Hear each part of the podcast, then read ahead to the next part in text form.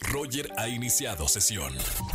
Estás escuchando el podcast de Roger González en Exa FM. Seguimos en XFM 104.9. Ya ha llegado el momento de escuchar las buenas noticias de Dani Obregón. Mi querida Dani, hoy Día Internacional del Periodista, muchísimas felicidades. Roger, qué gustazo, qué, qué linda bienvenida este viernes. Yo soy Daniela Obregón, soy su periodista de confianza, ya lo saben. Y gracias, gracias Roger por esas felicitaciones. La extiendo a todos los periodistas que nos están escuchando a estas horas. Y bueno, por cierto, estos fueron los dos hechos que más llamaron mi atención durante la semana. Hay dos fenómenos meteorológicos en nuestro planeta actualmente. Por el Océano Pacífico está Jova, por el Atlántico está Lee, que ya es por cierto categoría 5, el más fuerte del, del, Océano Atlántico desde el huracán Dorian en 2019. Hay que recordar que la temporada de huracanes termina hasta noviembre. ¿Ustedes saben por qué tienen un nombre y cómo se eligen? Pues ahí les vengo con el dato curioso. Es mucho más fácil recordar el nombre de una persona que un código o un número. Entonces cada zona del mundo donde se forman estas tormentas tienen una lista cada año con nombres y la Organización Mundial Meteorológica es la encargada de elegirlos. Los nombres tienen que ser, eso sí, de origen francés, inglés o español.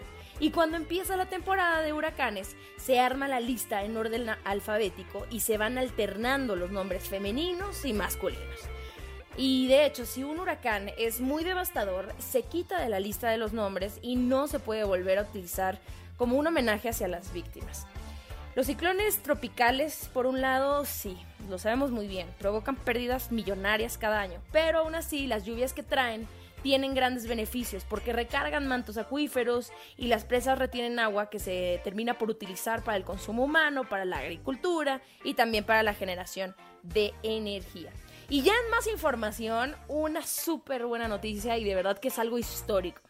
El concurso de Miss Universo durante muchísimos años estableció reglas que excluyeron a mujeres con una vida familiar debido a que en su origen estos certámenes de belleza se centraban en la belleza física y en la idea de la juventud idealizada como un estándar de lo hermoso en un cuerpo femenino, ¿no? Por lo que esto llevó a la exclusión de mujeres que han tenido hijos, que se han casado, porque se asocia con la idea de que estas experiencias pueden cambiar físicamente a una mujer.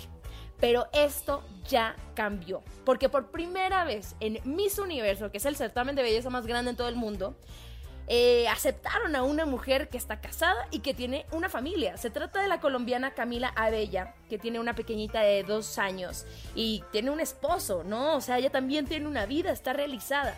De hecho, ella misma reveló en sus redes sociales que luego de la maternidad tuvo que esforzarse muchísimo y ser muy disciplinada para regresar a los concursos.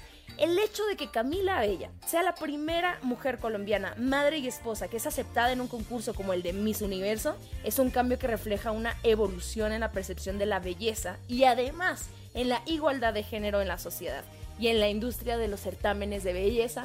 Así es que creo que es muy importante a destacar y bueno, vamos avanzando poco, poco a poquito, pero pues lo hacemos juntos y eso es lo más importante. Hasta aquí llegó mi sección. Yo soy Daniela Obregón y me pueden seguir en todas las redes sociales como Daniela-Obregón. Chao, chao, Roger. Gracias, Dani. Te seguimos viendo en televisión en TV Azteca muy tempranito, ¿eh? en la mañana.